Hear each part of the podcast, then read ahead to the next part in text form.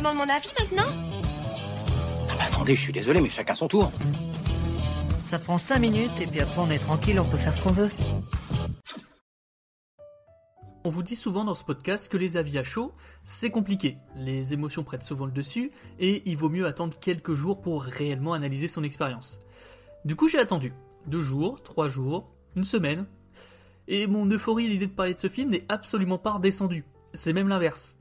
Plus j'y pense, plus je le décortique dans ma tête, plus je trouve ce film incroyable. Au point de me demander comment je vais bien pouvoir vous retranscrire ce sentiment si indescriptible que je ressens pour Babylone. Tiens d'ailleurs, commençons par ça. Vous savez pourquoi ça s'appelle Babylone ce film?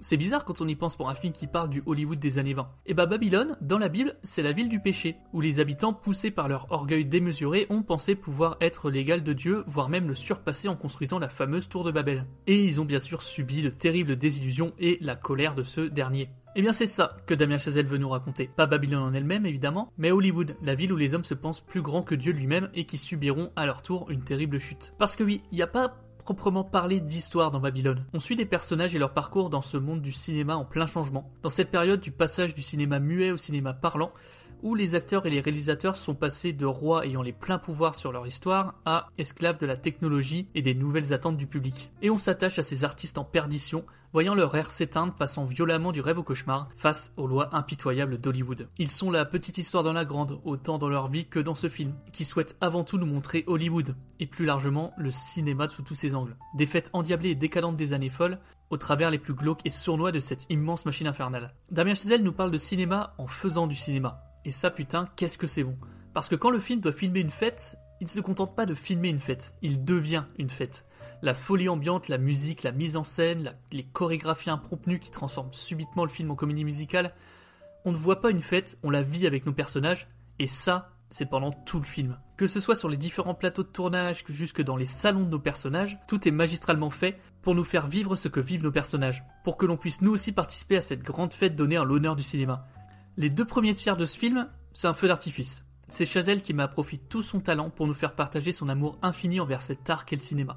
Pas seulement dans son histoire, mais aussi dans la façon dont il nous la propose. Et puis, il y a la dernière partie du film où, comme nos personnages, nous allons subir la face cachée de l'industrie du cinéma. Froide, cruelle, injuste et inéluctable. Là où, tapis dans l'ombre et dans la crasse, les pires travers de l'homme sont exposés à la vue de tous. Et là où certains rêveurs vont comprendre qu'Hollywood donne, mais aussi il reprend énormément. Alors oui, le film est long, plus de 3 heures.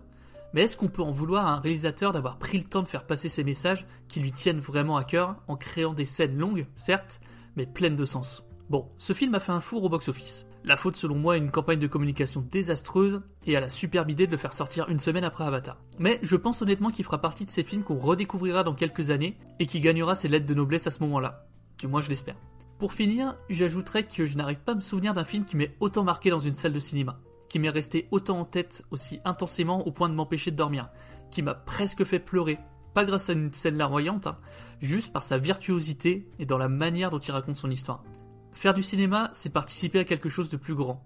C'est coucher ses rêves sur la pellicule pour qu'ils restent dans l'histoire. Qu'on puisse regarder l'écran et dire Eureka, je suis plus tout seul. Ça, c'est pas moi qui le dis, c'est le film. Mais je pense que la prochaine fois qu'on me demandera pourquoi j'aime le cinéma, eh ben je répondrai ça.